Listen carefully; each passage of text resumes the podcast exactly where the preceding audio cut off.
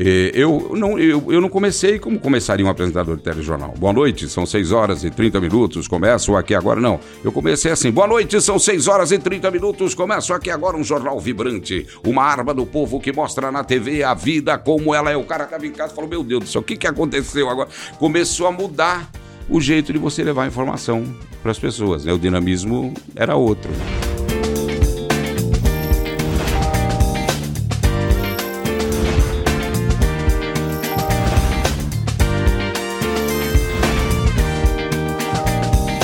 Olha, hoje eu tô aqui com jornalista, locutor, repórter, ator, foi até vereador, um dos idealizadores e âncora de um dos jornais de mais sucesso do Brasil. Vou mostrar hoje na internet a vida como ela é. Aqui e agora. E aí? Como é que você tá? Tudo bem, Fernando? Tudo bem, e você? Ah, é um prazer enorme estar com você aqui, né? Sempre que a gente bate papo é, e a gente bate papo de uma coisa que a gente gosta, né? A gente só corre um risco, né? Sair daqui 5 horas da manhã, porque né, é, você gosta, acaba batendo papo. Então é um prazer enorme estar com você aqui. É, é, essa, essa, essa coisa do podcast é uma coisa muito legal, aproxima muito as pessoas, né? As pessoas começam a conversar mais, né? Começam a, a, a falar mais, a expor mais as suas ideias, né? Eu tenho hoje um programa que chama-se Opinião, né? Na Rede Brasil de Televisão, porque eu cheguei uma, a uma... Eu não cheguei a uma conclusão, eu acho que essa conclusão já existia, né? Mas eu acho que o, o todo mundo tem que ter a sua opinião. É, porque um, eu acho que uma sociedade com, informada, bem informada, com opinião, é uma sociedade que sabe o que quer, é uma sociedade mais resolvida, né? E, e você trocar opiniões, você trocar bate-papo é uma coisa muito legal. Então eu fiquei muito feliz em ser convidado por você. Imagina, aqui, eu né? que agradeço. Eu que fiquei feliz de você ter aceitado o meu convite aí. É... Ô, Ivan, vou puxar essa, é, essa, o gancho aí que você está falando da questão da opinião, né? É, mas aí a opinião só pela opinião não fica uma coisa muito rasa? Não, eu acho o seguinte: ela, se ela ficar só pela opinião, sim. Mas se você não começar pela opinião, você não vai a lugar nenhum. Entendeu? Eu, as pessoas, as pessoas com menos, com menos poder aquisitivo ou de uma classe social menor ou que não tiveram acesso a uma cultura maior, acreditam que não podem ter opinião. E aí o que acontece? Você cria uma figura que é muito, muito preocupante, que é o formador de opinião. O formador de opinião, ele é um cara muito. é um cara perigoso até, porque se ele tiver uma índole certo? É, de, de, de, de, provocação de determinada ideologia ou de determinado caminho que ele, que, ele, que ele queira induzir as pessoas, ele vai formar opiniões. E eu acho que você não tem que formar opiniões. Você tem que informar as pessoas para que elas tenham opinião. Aí, a partir do momento que elas têm opinião, elas começam a entender que não é tudo que as pessoas que comandam, as pessoas que têm mais uma classe, que são de uma classe social melhor que a dela, não é tudo que é o certo. E aí, aí que começa a grande revolução, porque a revolução legal de um povo está dentro da cabeça do povo. A revolução não está no gatilho da, da metralhadora, no gatilho do fuzil, está na cabeça do povo. E se assim não fosse, as coisas, as, as, as religiões fundamentalistas, o, o, que eles fazem? Eles fazem de uma maneira ruim, porque eles fazem formando opinião, mas eles provocam a revolução na cabeça, na cabeça das pessoas. A revolução que eu digo é no bom sentido, é de você se posicionar, de você entender que uma pessoa que está hoje guindada ao governo do estado do Rio de Janeiro, certo? Não é não necessariamente a pessoa pessoa que, que, que, que tem todas as opiniões acertadas. Uhum. Né? E aí você pode contestar. Sobre todos os aspectos, não só políticos, sobre todos os aspectos da vida. Né? Você, pode, você pode gostar do homossexual ou você pode tolerar o homossexual, ou você pode não gostar do homossexual. É uma questão sua. Né? Eu usei o homossexual aqui porque é uma coisa que está tá sempre nessa, né, né, né, nessa, né, nessa, nesse negócio de você discutir. Mas o que eu acho é que você consegue fazer com que as pessoas queiram se posicionar de maneira diferente. Né? Porque eu, por exemplo, graças a Deus, eu tive a felicidade de estudar em bons colégios, de adquirir uma cultura muito legal, de adquirir a, a, a, a prática da leitura, né? da, da, busca do conhecimento, essas coisas todas. Mas tem, tem muitas pessoas que não tiveram, ou a maioria delas. É, então é por isso que eu acho que a opinião, a opinião, você tem razão, a opinião pela opinião não vai a lugar nenhum. Mas se você não começar por ela, né, se você não tiver opinião, você não consegue né, startar alguma coisa legal. Né? É, agora, isso que você está trazendo tem um, uma ligação muito forte com o mote que era do Aqui Agora, que é o lance da vida como ela é. Exatamente. Tinha isso, então? Tinha. É assim, a gente, a gente tinha alguns pilares no... Eu, eu, eu, eu participei do, do, do, do Aqui Agora desde o início da, da, da, da, da, ideia que o Silvio, que o Silvio teve, enfim, e tudo. A, a, a gente tinha alguns pilares no Aqui Agora que vão ao encontro do que a gente está conversando aqui. A primeira delas era a câmera. A câmera era uma câmera que a gente que as pessoas chamavam de nervosa. Eu preferi chamar essa câmera de olhar do ser humano, porque quando eu venho conversar com você, Fernando, eu não vou ficar olhando para você às duas horas, uma hora e tanto que a gente for conversar aqui. Eu vou olhar para aquela câmera, vou olhar para aquela garrafa, eu vou reconhecer o ambiente. Né? O ser humano tem essa coisa de reconhecimento uhum. do ambiente. Então, por que, que a nossa câmera saía do carro já Sabe? Primeiro, para trazer a emoção desde aquele momento. E segundo, que era um, uma coisa muito importante, mostrava o ambiente. Mostrava o ambiente da maneira como a pessoa vai, vai iria ver. Se o, se, se o repórter estava correndo e o cinegrafista estava correndo para ver, para chegar lá ao fato, muito provavelmente aquela pessoa que estava em casa, se tivesse lá, estaria, correndo. Então essa coisa tinha era muito legal. Né? A segunda coisa que era importantíssima, né, que era o repórter que era um grande contador de histórias. Nós juntamos pessoas assim que contavam histórias como ninguém. Um destaque é, para o Gil Gomes, um né? Destaque para o Gil. João Leite Neto era um cara que contava uma história legal. O Celso Russomano contava uma uhum. história todo dia. A história de um cara que tinha comprado um Fusca, que o motor tinha fundido e o cara não queria pagar o conserto. Era uma história. Que ele continua fazendo ainda, Continua inclusive. fazendo da mesma maneira. E então tudo isso formava o segundo, o segundo pilar do negócio. A apresentação que a gente fazia, né, que eu fazia com a Cristina, e tem os outros locutores que só liam notícias, mas eu ancorava, né? Eu procurava, se fosse comentar alguma coisa, ser muito sucinto, muito rápido, porque o, o programa tinha que ter um dinamismo muito grande. E a terceira coisa é a mais importante. Nós, eu costumo, eu costumo dizer o seguinte: eu não, não deve ser da sua época, mas você é um cara esclarecido, você acha, eu acho que você vai lembrar. Teve um filme chamado Perdidos na Noite, uhum. que foi feito por John Voight, que era o protagonista, né, e Dustin Hoffman, que era o, o coadjuvante. Dustin Hoffman ganhou o Oscar. Então, a, a, a gente, os repórteres, os, os, os, os, apresentadores, o âncora, que era eu, nós éramos os coadjuvantes. O, o protagonista, ou a protagonista, a estrela do programa era a notícia. E pela primeira vez a notícia chegava na casa das pessoas de maneira popular. Né? É, o, a, gente, a gente teve. O, o nosso comentarista de economia era o Maguila. Todo mundo achava que aquilo era uma gozação. E tinha um fundo muito interessante nisso, que foi o que a gente pensou. Se eu, se, se eu, se eu chamasse um, um, um, comentarista de economia e ele fosse falar, por exemplo, do aumento de 18 reais do salário mínimo, ele ia começar assim: olha, é, o salário mínimo é um indexador, então, por ser um indexador, né, nós vamos ter que agora ver, compreender o que, o que a gente vai poder indexar ou não indexar. A mulher que está em casa Certo? O próximo filho dela vai chamar indexador. Porque ela, ela, é, é, o que ela vai entender. O Maguila fazia diferente. Olhe, ele fala: olhe, 18 reais de aumento aí no salário mínimo. Não dá nem para comprar 2 quilos de feijão. E o povo, ó, ele fazia assim com a luva. Era aí que a pessoa tinha que entender. Inclusive, agora que... eu acho que teve 18 reais também de aumento, não foi? No salário é, mínimo? Alguma é, coisa é, assim. É, então. Não mudou nada, é, né? Não, é, eu, eu, usei o 18 assim por. Sim, né? Sim. Mas ele não, ele não vai mudar nunca.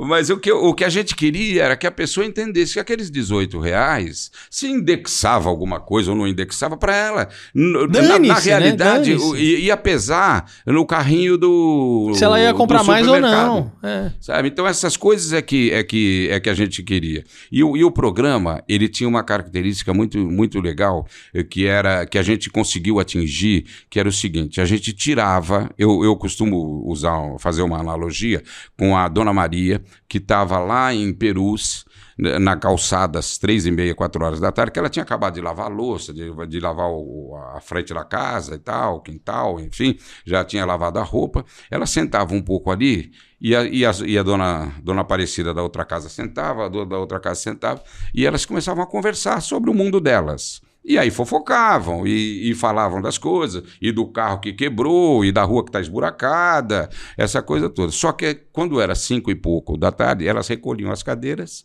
e iam ver o aqui agora. Então, para a gente era muito legal isso. Por quê? Porque essa é, é, é uma figura que eu, que eu construí para dizer, para conseguir falar para as pessoas o seguinte: eu aqui agora puxava as pessoas para frente da televisão porque elas iam entender. Né? E, aí, e aí é que costurou, que, fico, que, que a costura ficou legal. Tem uma coisa que aconteceu que se eu falo para as pessoas, as pessoas às vezes não acreditam.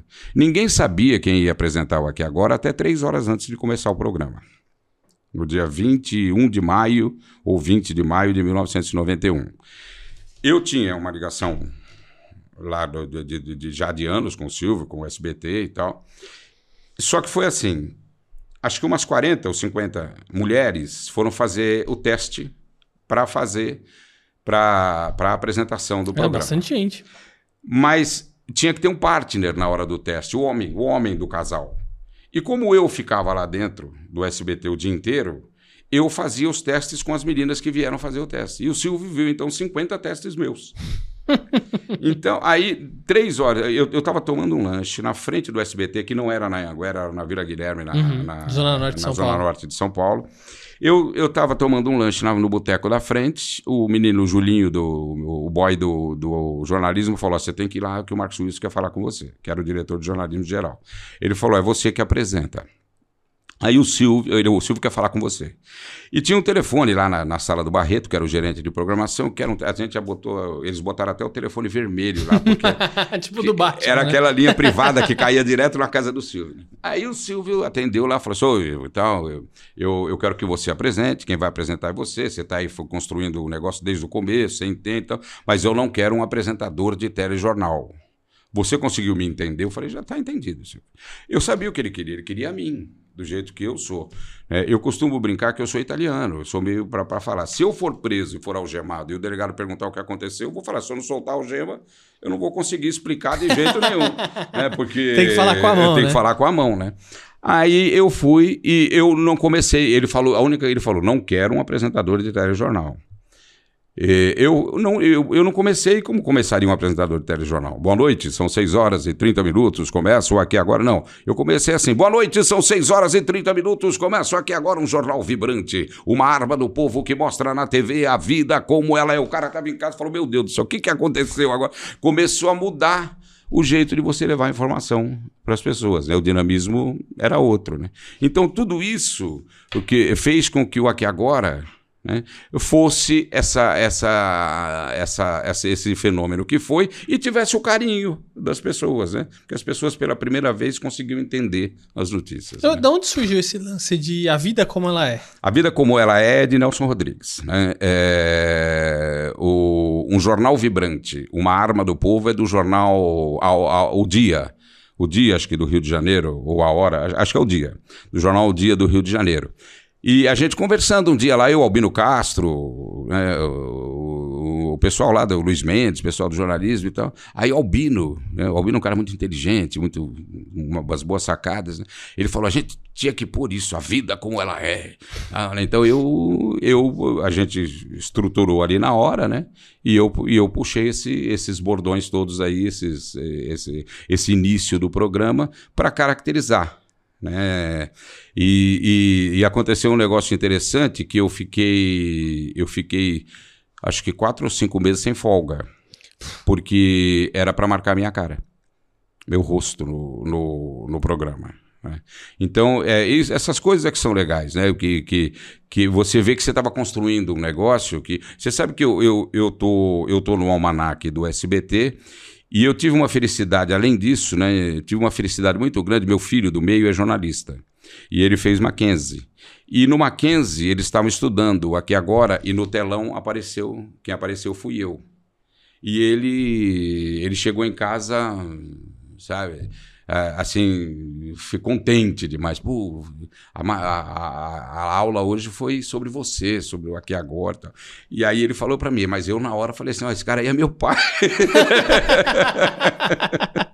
mas é legal isso, né? São coisas, são recompensas que você tem, claro, né? É de um claro. trabalho que você fez, né? Porque se quando você, quando você faz um trabalho que você sente que você marcou né? É, na história, né? né? E que você, que você fez, você preencheu alguma coisa na vida das pessoas, é muito legal, né? Ô, ô Ivo, agora falando, continuando ainda falando de a vida como ela é, como que é a vida do Ivo Morgante?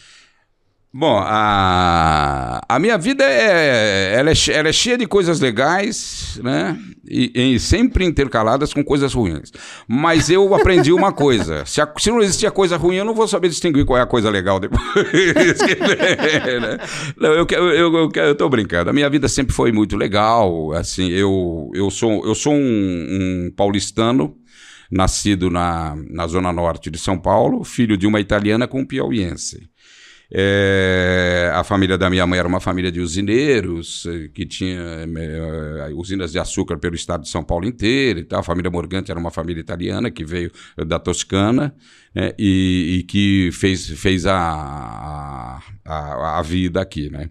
E o meu pai era um, um piauiense com pouca cultura, mas muita inteligência, que também progrediu. Então, graças a Deus, a gente pôde sempre ter um, um, bom nível de, de vida. Passamos dificuldades, como todas as pessoas passam, e elas são tão boas, porque quando você passa por elas, você sabe, você entende a coragem que você tem. Né? E aí eu fui indo. Fui caminhando. Mas eu, eu, na verdade, no começo da minha vida, eu tinha certeza absoluta que eu seria jogador de futebol. Porque eu comecei a, a, a perceber que jogava bem, e, e, aí fui, passei um tempo no Juventus, depois passei um tempo no, no São Paulo. Só que aí eu tive. Eu, eu comecei a ter muita dor, dor muito forte na sola do pé e não conseguia treinar.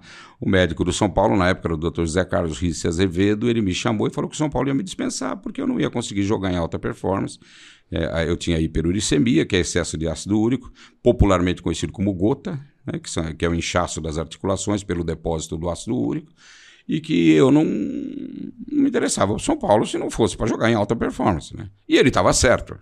Ele não estava errado. Eu, eu, confesso que tive é, é, segundos ou até minutos de ódio olhando para ele. Claro, um moleque de 17 anos de idade. Voltei chorando do Morumbi, que treinava-se antigamente lá dentro do Morumbi, né?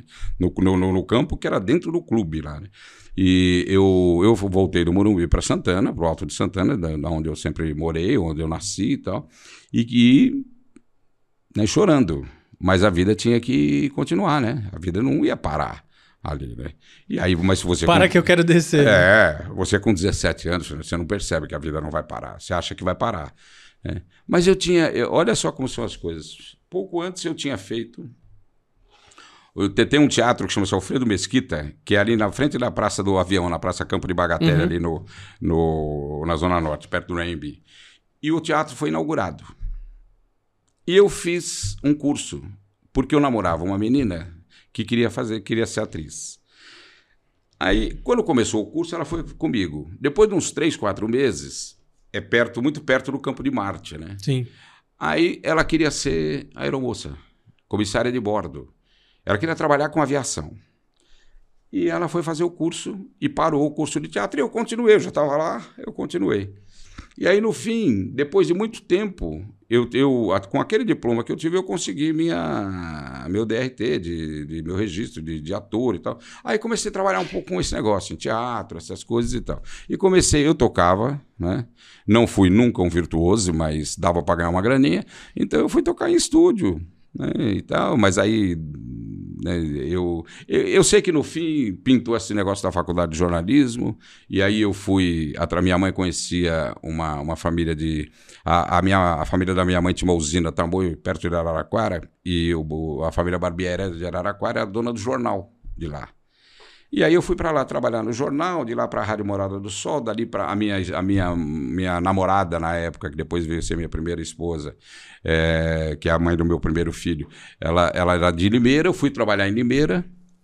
E aí tem aquelas coisas que vão acontecendo na vida e que você fica meio sem, sem entender como, como é que elas acontecem, né?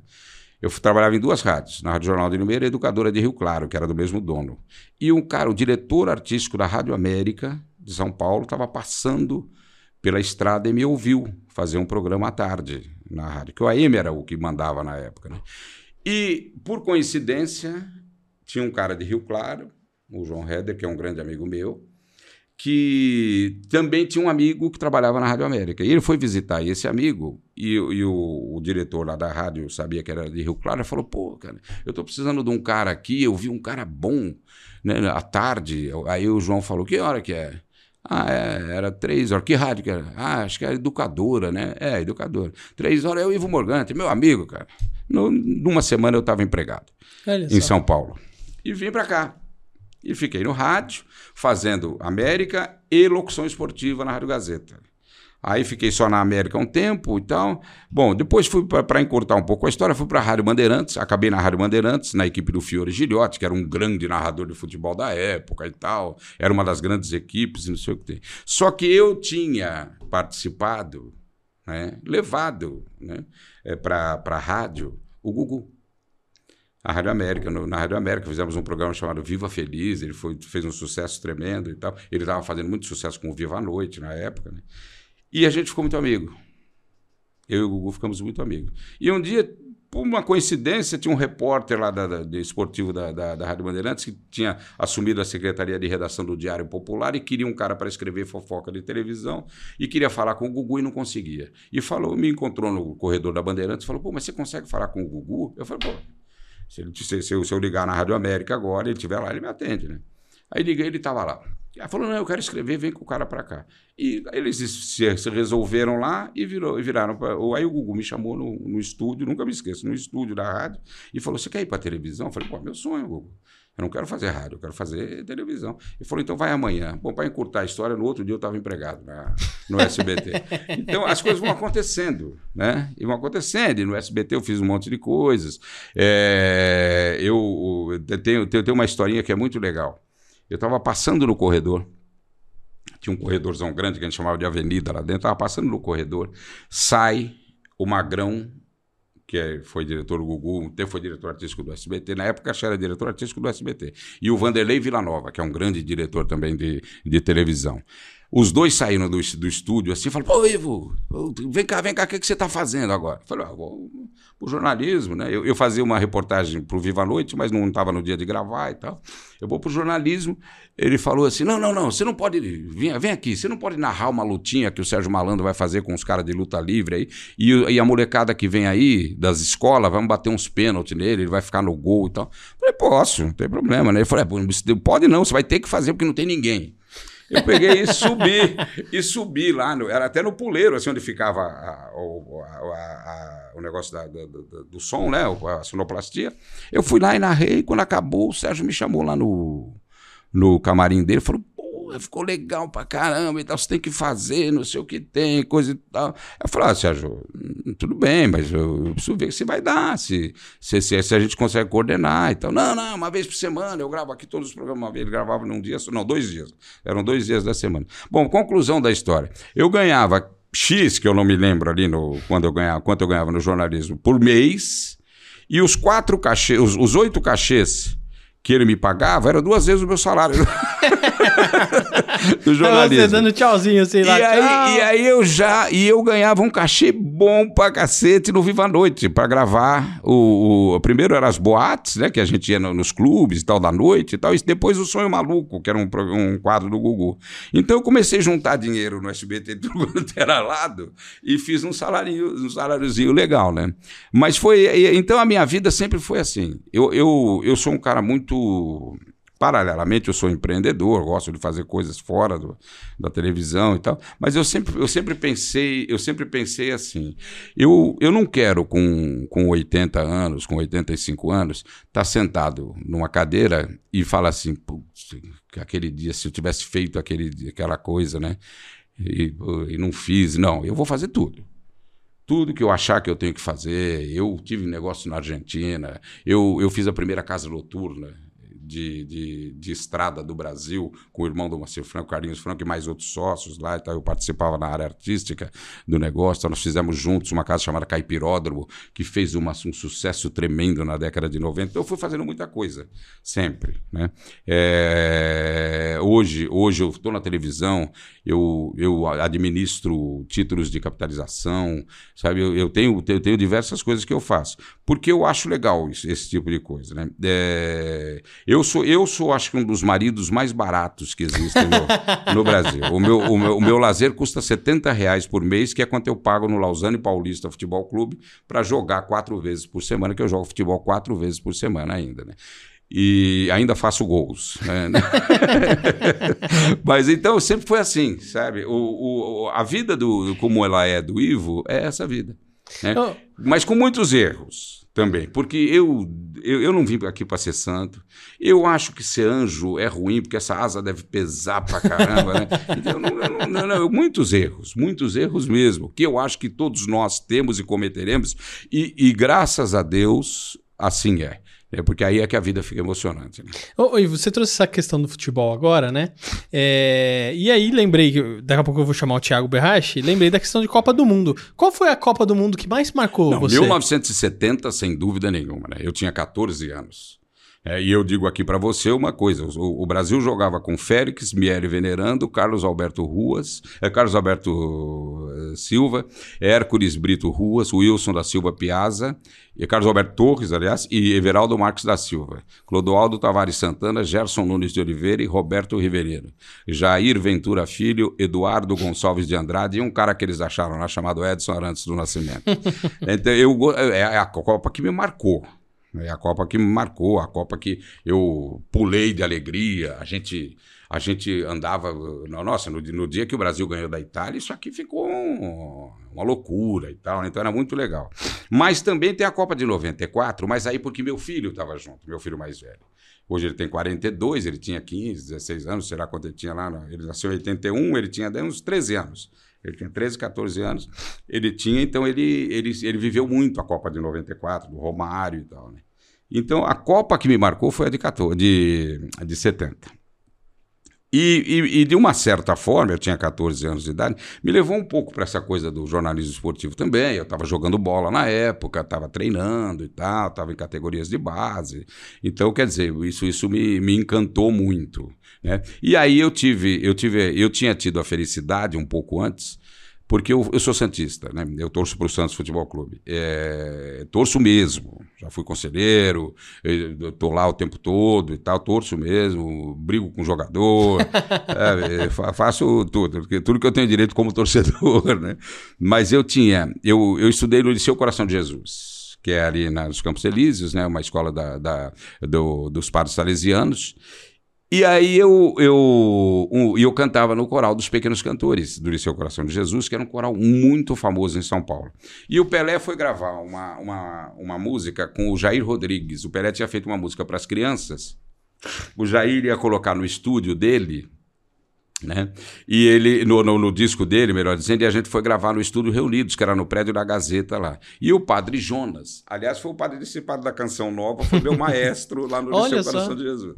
Ele, ele falou assim: olha, então eu vou, eu vou levar 20, 20 meninos, porque não dá para levar os 30 e tantos, 40, acho que cantavam, sei lá, né? E aí eu fiquei torcendo para ser eu, né? Porque o Pelé ia estar tá lá, né? Aí eu, eu, eu fui chamado. Eu fazia muito bem a segunda voz e tal, então eu fui chamado. Nossa, eu não dormi, cara. Eu não dormi. Eu escrevi num papel que eu ia falar pro Pelé, que era o meu maior ídolo. Era o grande ídolo da minha vida. Né? E aí eu escrevi. Aí a gente gravou, nem vimos o Pelé, o Pelé estava com o Jair Rodrigues lá e tal, gravamos a nossa parte e tal, e ficamos esperando. E aí um cara lá do estúdio falou: o Pelé depois vai receber as, as, as crianças lá e tal, não sei o que tem. É, chegou na minha vez, eu olhei para ele, nem sei onde é que estava o papel. Comecei a chorar de um jeito que, né? E aí ele olhou para mim e falou assim: Não, fica tranquilo que eu sou chorão também. aí me deu autógrafo e tal. Mas aí, então, isso tudo fez com que a Copa de 70 né, fosse a Copa mais, mais emocionante da minha vida. Muito bom. E ó, vamos ver aí com o Thiago Berrache alguma curiosidade a respeito da Copa do Mundo. Bom, o Brasil já ganhou cinco Copas do Mundo: 58, 62, 70, 94 e 2002. Agora, você sabe quais são as piores colocações do Brasil em Copas do Mundo? Bom, a pior disparado é a colocação que o Brasil teve em 1934, numa Copa disputada na Itália. O Brasil ficou em 14º lugar e eram só 16 participantes.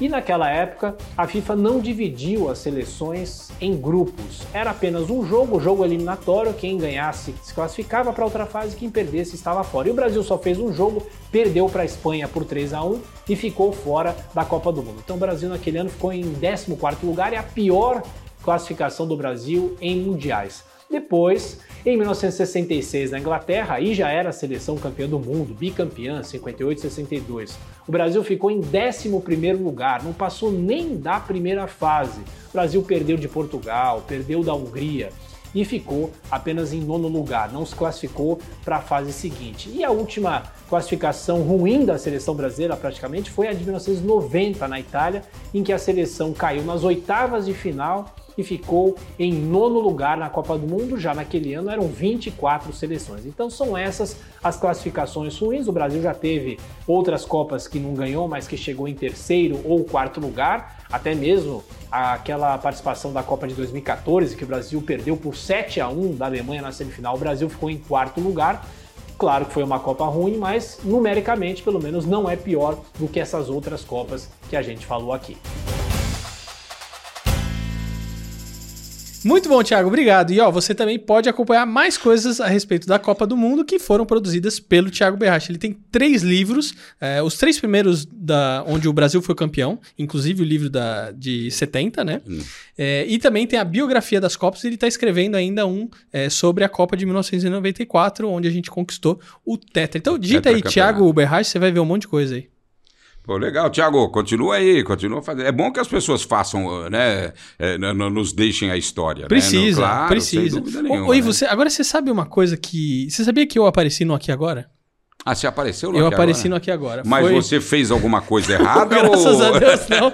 Porque, ó, isso foi uma época eu estudava no Colégio Centenário, ali na Zona Norte do, de São Paulo, na Casa Verde. Hum. E a gente foi para alguma programação infantil. E Aí chegou lá, o Tiririca apareceu lá. E cantando é, Florentina, né? É, Florentina. E quem tava fazendo a cobertura? Aqui agora. Aqui agora. Aí eu falei, putz, né? Aí a gente tentou descobrir onde ia passar. Não, vai passar no Aqui Agora de noite, não sei o quê. E eu, se eu não me engano, foi no mesmo dia. Aí eu tô lá assistindo na casa da minha avó, eu, eu chamei, vô, vô, vem aqui, ó. Tá, eu tava aí, não sei o quê, vamos ver, eu vou aparecer, porque tenho certeza que uma hora a câmera. Aí você. Olha aí, passou dois segundos. Dois segundos. Dois é. segundos. Olha aí, é, isso aqui. Cara, foi muito divertido. Mas é muito né? legal, né? É muito legal, é... isso é muito divertido, cara. E mas... tem história pra contar agora. É, né? claro. Mas, mas tinha uma brincadeira que a gente fazia, né? Que era assim, né? Se, uh, o, o, o, Wagner Montes era um cara muito legal. Muito legal. Um cara, e um cara muito espirituoso e tal, né? Aí ele falava assim. Às vezes eu tô na rua, que ele era repórter, né? Ele tava na rua. Aí o cara vira pra mim e fala assim, ô Wagner Montes, eu quero aparecendo aqui agora. Eu falava assim, eu falava pra ele, mata um cara. Você vai aparecer na hora, velho.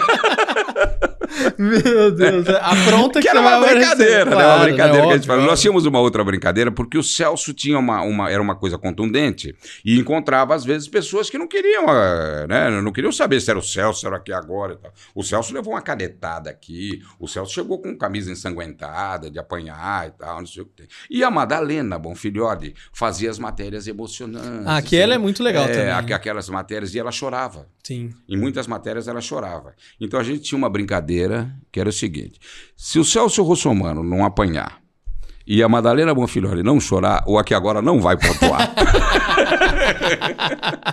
então era essa, o Aqui Agora tinha um time muito legal. Vai ser muito difícil, eu te digo com todos, com toda certeza, montar um time como a gente montou no, no Aqui Agora. Ô, ô, ô Ivo, agora eu falei para algumas pessoas que você vinha aqui no programa. É. Aí o pessoal falou assim: ah, o Ivo, pô, fala que ele tá parecendo Roberto Bolanhos. Não Pô, é, cara, é, mas fala é, que você tá é, parecido com o Roberto Bolanhos. Eu, eu não sei como. É, tá, tá, eu fui olhar uma foto do Bolanhos, do Bolanhos e não. eu, eu, tive a felicidade de conhecer o Bolanhos. Né? Sério, você conheceu ele? Eu conheci, eu conheci o Bolanhos no México, mas eu não estava trabalhando.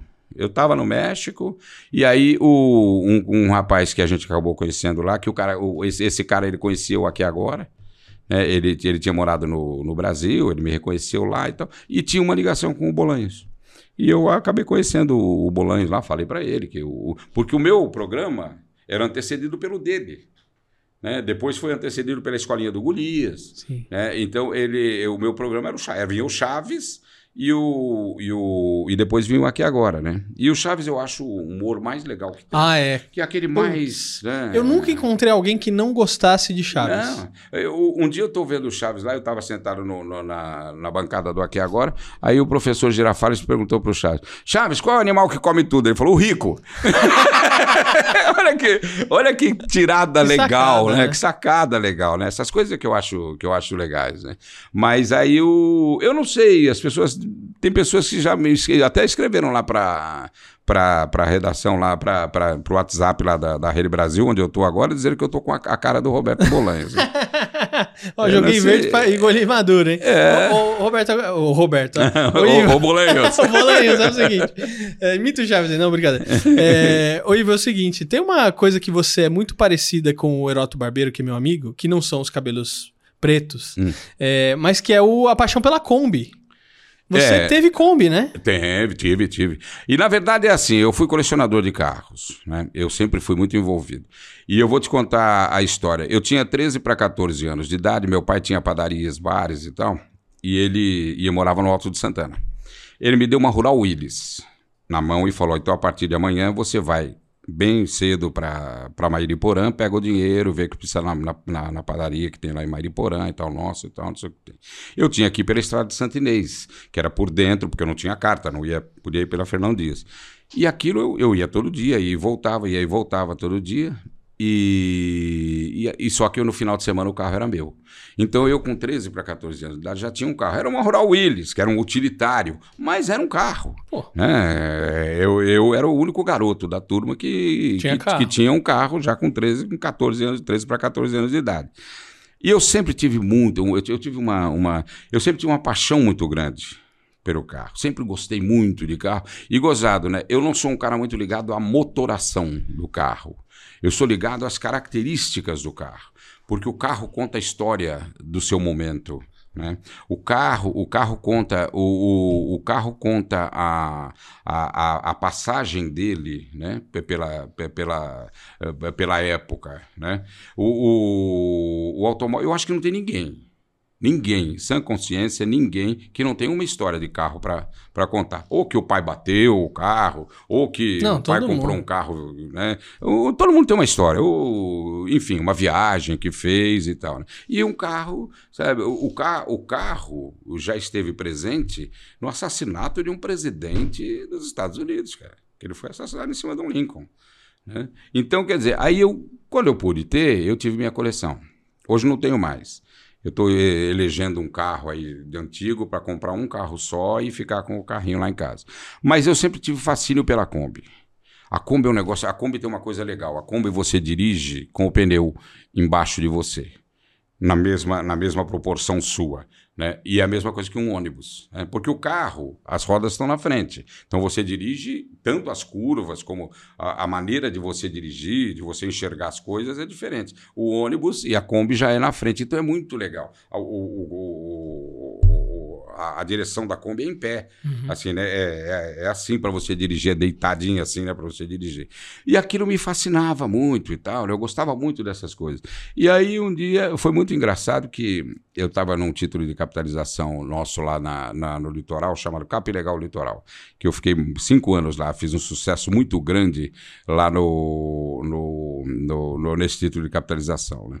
Aí tinha três combis lá, velhas que a gente tinha usado para levar promotoras de vendas aí, né, para lá e para cá do título de capitalização.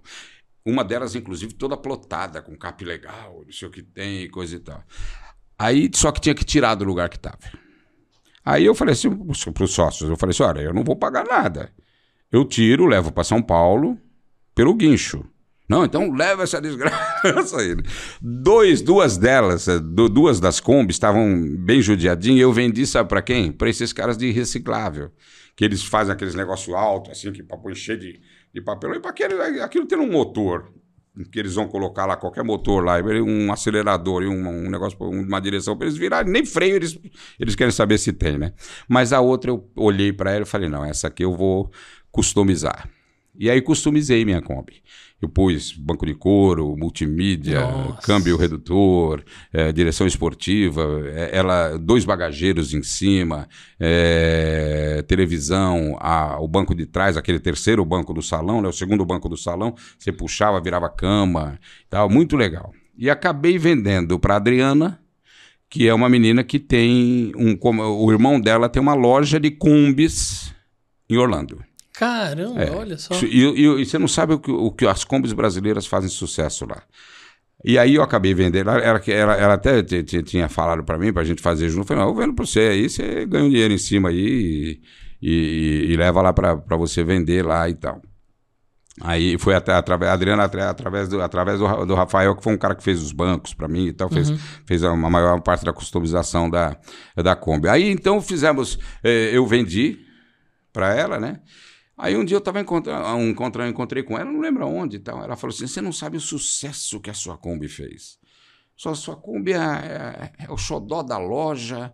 Tem um senhor lá que falou para não vender para ninguém, porque tá aí. Só que ele, a loja era em Orlando, ele era lá do Idaho, sei lá de onde era, o cara era do inferno lá. ele, ele, ele falou que ia descer os os Estados Unidos inteiro para buscar a, a Kombi e tal. Né? Então, Caramba. eu, eu sempre tive essa ligação com carros. Né? Eu tive carros maravilhosos. Eu tive um Mustang campeão nacional, tive um Mercury 48, um Ford 29, um Ford 35, um Impala 64, que tinha quatro portas e não tinha coluna. Então parecia que era um buraco só assim ao lado, quando você abaixava os vidros. Era muito legal. Mas, assim, para você ter uma coleção de carros, você demanda um cuidado diário que acaba te deixando meio louco, sabe? E aí eu falei, não. Eu vou, Chega, eu, né? eu, eu vou vender a coleção e, e agora tô- faz tempo que eu vendi já. Mas agora eu estou elegendo um. Tô, com- tô, tô com vontade de ter um carro antigo, né? Então eu estou elegendo um carrinho aí, vamos ver que carro que eu vou. Ô, ô, comprar. ô, Ivo, agora é o seguinte. Você também é casado. Sou. Como é que você faz pra convencer a esposa pra ter um carro antigo? Porque eu quero ter um Fusca e minha esposa não deixa. Não, então, você ter. Aliás, na verdade, não tem convencimento. É, é, é, na verdade, foi o seguinte: com a Roberta, que a Roberta é minha terceira esposa, né? É, graças a Deus a definitiva, porque é a mulher que eu amo na vida. e- mas eu demorei um pouco para achar, né? Se bem que eu fui muito amigo. A minha, a minha primeira esposa faleceu em 2020 agora, né? É, eu fui um, um grande, um dos maiores amigos da, da Eliane, minha primeira mulher, fui eu a vida inteira, porque a gente tinha um filho para criar, e a gente sempre. E a- mas a Roberta, quando, quando eu fui morar com a Roberta, eu já estava me desfazendo da coleção. Entendeu? Mas, eu, mas, eu, mas a técnica é a seguinte: não tem outro jeito, compra o carro. e aí o que, que você faz? Você põe ele na, na rua, assim, na frente da sua casa. né? Aí você chama a esposa. Aí, sem querer, você fala: Nossa, olha que coisa bonita, né? Esse Fusquinha é bonito, né? Olha que carrinho legal. Sua esposa vai falar: A frase que ela vai falar é essa: É, é mesmo, né? Então é nosso. Aí já não tem recuo. Né? Aí, Anne, o que, que você achou da ideia? Tá aprovada a ideia? Tá. Ela tá fazendo assim, ó. Porque não tem outro jeito. Né? É, é, é, é assim, né? É, eu, eu, eu, eu, paralelamente ao carro, eu sempre fui motociclista. Sempre, desde moleque. Até, até estou vendendo agora uma moto que eu, que eu tinha aí. Eu, quero ver se eu compro uma elétrica agora aí, né? Mas a, a Roberta, minha mulher, não, não gosta. né? O, outro dia eu falei pro meu filho, eu ia pegá-lo em um lugar, o meu filho que tem 20, 22 anos agora, ele ele ele eu, ele fui pegá-lo, eu ia pegá-lo num lugar, falei assim, eu vou levar os dois capacetes e vou de moto. Ele falou assim, não, você vai de moto. Mas ele, se é para você ir de moto, ele volta de Uber. Porque ela acha que vai cair, acha que vai não sei o que tem, coisa. O eu que sou o maridão, que se cair, que se dane, né? O filho já mas não o pode. filho não, né? Mas é assim, a vida é. Ô, ô, Ivo, agora é o seguinte. Onde que você tomou mais pau? Como jornalista ou como vereador? Olha, é, é difícil responder essa pergunta. Eu acho que como vereador, como vereador, sim, com certeza como vereador. E eu vou te explicar a situação. Primeiro que a gente tomou muito pau na, na, no jornal aqui agora. Mas, o, mas era assim, a gente sentia, a gente sentia nesse, nessas, nessas pauladas que a gente levava, a gente sentia que havia uma, uma ponta de inveja. É, assim, não é nem inveja, é uma ponta de arrependimento. Fala, por que não fui eu que, que comecei a fazer uhum. isso? Porque o programa deu 40 pontos de audiência. É, ganhou da Globo seis meses seguidos e tal. Então, quer dizer, o negócio era monstruoso. Né? E entrou para a história do jornalismo como uma revolução jornalística. Tanto que a gente fala dele até hoje. É, eu dei, eu dei entrevista seguramente para umas 15, 20 emissoras do mundo que queriam saber que fenômeno era esse que estava acontecendo no jornalismo né, na, na, no Brasil e tal. Fez sucesso no mundo, o Aqui Agora, né? Então, é, a gente tomava muito cacete. Então, por quê? Porque as pessoas vão mais para achar que tudo que você faz, mais voltado mais para o popular, é sensacionalista. E não necessariamente é. Agora, se você for fazer, você vai fazer uma matéria de política, é, de polícia, melhor dizendo, uma matéria às vezes de, de, de, de descaso com alguém, você beira o sensacionalismo, sabe? Você não pode cair nele. Né? Você pode beirar ali, dar um tchauzinho para ele e tal, mas você não pode cair. Mas existia isso. Agora, na, na Câmara Municipal, é, como vereador de São Paulo, eu primeiro peguei a pior legislatura que existiu, que era uma legislatura que vinha de uma coisa, de, de, de um procedimento, de, de, uma forma de governar complicada, que era do Paulo Maluf. Né? O Paulo Maluf era, era o toma lá da cá mesmo, e era a, a, a, gestão a, a gestão do Pita, do Celso Pita, que era um economista de primeira mão, mas só. Ele, como, como, como prefeito, ele era um grande economista. Ele não, ele, não, ele não sabia jogar politicamente, jogar no bom sentido, que eu digo. Uhum. E existia uma coisa que eu disse isso para o Zé Eduardo Martins Cardoso, que na época era vereador comigo, depois foi ministro do Lula e tudo, né? Que é um cara uma, uma, uma, inteligência, uma cultura, né? Ele dá aula na, na PUC e tal, enfim. E aí o Zé, um dia eu disse pro Zé, eu falei, eu, eu tava vendo as coisas acontecerem, né?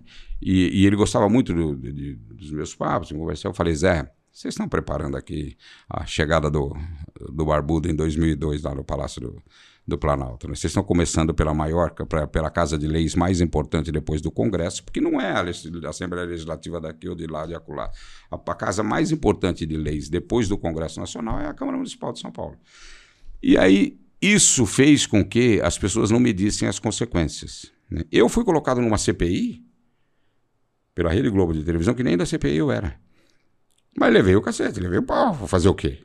Né? O, o, Ratinho, que é um cara maravilhoso, que, é, sabe, a gente se dá bem e tudo. Um dia ele pôs lá umas pizzas, né? Que era tudo acabar em pizza, e abriu uma, estava escrito Ivo Morgante lá, e eu nem fazia parte dos negócios. Eu, eu não, não sou santo, já disse, não, não quero ser anjo, porque o peso da asa deve ser complicado, mas eu procurei, como, como eu vinha de um jornalismo de denúncia, não sei o que tem e tal, eu procurei andar o máximo possível que eu pudesse corretamente. E não fazia nenhuma virtude, não era virtude, era uma obrigação que eu tinha. Eu, a Câmara Municipal tem trezentos e tantos anos, eu não sei se são. não sei se chega a 100 os vereadores que não têm nenhum processo. Eu sou um deles. Isso não é virtude nenhuma, é obrigação minha.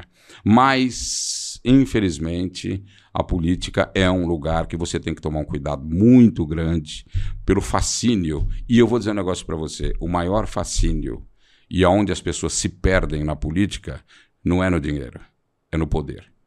Quando a pessoa tem o poder, cara, eu costumo brincar dizendo que o vereador ele começa a não entender mais nada porque ele não sabe mais o que é maçaneta porque você vai chegando na porta, já tem um cara para abrir a maçaneta da porta para você. Ou entra, vereador, sei o que tem. E aí você vai imaginando isso, isso, isso, o, o, tamanho que isso vira quando o cara é senador, o tamanho que isso vira quando o cara é, é deputado federal, o tamanho que isso vira quando o cara é presidente. Então o poder inebria, embriaga. Sabe, o poder embriaga as não, pessoas. Na, na né? mídia também não é um diferente, né, Ivo? Porque você pegar o ego, por exemplo, no meio dos artistas, jornalistas, não, mas também é a mesma. Eu concordo plenamente. Dá pra fazer uma comparação. Dá né? pra fazer uma comparação. Mas aí a mídia, a mídia tem uma coisa que, que eu acho que, que, que pesa no sentido de você, você, você, por exemplo, na mídia você tem que tomar muito mais cuidado, por incrível que pareça, do que na política. Entendeu? Você é, é assim, você você você é um apresentador de um telejornal. Qualquer deslize que você tenha, você, você pode, pode terminar ali, pode cessar ali. E na política, não, amigo. Você vai perder oito anos, você não vai poder se eleger, daqui oito anos você está lá e você vai fazer, você vai ser político do mesmo jeito e tal. Então, mas que há. É, é, é, é gente, em, em televisão, é. Hoje a TV aberta tem um, um, um, tamanho um pouco menor, né? Porque é, as, outras, as outras mídias é, elas cresceram muito, evoluíram muito, mas na minha época, certo? Você, no corredor tinha que ter dois corrimão. Se você não segurar no corrimão, o cara vem e dá uma rasteira em você e acabou, né? Ô, ô Ivo, tô gostando muito do nosso bate-papo, tô muito feliz de conhecer mais da sua história. Agora, pra gente fechar, eu queria saber o seguinte qual que foi o profissional que mais te marcou? Porque sim, durante sua trajetória toda e carreira toda, é, você trabalhou com um monte de gente. Um monte. Gugu, Silvio Santos, Gil Gomes e mais uma porrada de gente. E ainda está trabalhando com um monte de gente ainda. Quem que foi a pessoa que mais te marcou? Olha, é... eu, eu não tenho a menor dúvida e, e, eu tenho certeza que as outras pessoas vão entender. É, a pessoa que mais me marcou foi o Gugu é, a gente, além da gente ter uma amizade, o Gugu é um cara que eu poucas, poucas vezes eu vi uma pessoa tão concentrada e tão compenetrada no caminho que ele queria dar para a profissão dele. Eu não estou dizendo aqui financeiramente, não. Para a profissão dele. Um garoto que com 14 anos de idade escrevia carta com ideias de programa para o Silvio Santos e que foi lá com 15 anos, sei lá, 16, já foi ser produtor lá da, do, do, SBT. E dali foi indo e foi e foi. Pô, um garoto que chegou a, a, a, na Record ganhar da Rede Globo de televisão, bater no Faustão constantemente, que era um cara que. Com, um cara com quem também eu tive amizade, porque ele foi repórter esportivo, eu fui também e tal. E, mas assim, eu, eu não tenho dúvida nenhuma, profissionalmente e no que diz respeito ao caráter. Não que as outras não tenham, é que eu conheci muito de perto o jeitão do, do Gugu. Agora, se eu falar para você que eu não tenho uma admiração enorme pelo Silvio, é mentira. Claro que eu tenho uma, uma admiração pelo Silvio. E acho que o Silvio, diferentemente do que as pessoas dizem, ele, ele, não, ele, não, é, ele não prima por ser empresário. Ele prima por ser o maior homem de televisão do Brasil e um dos maiores homens de televisão do mundo.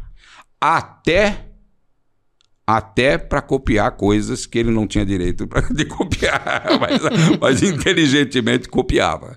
Entendeu? E tá certo, ele não tá errado, não.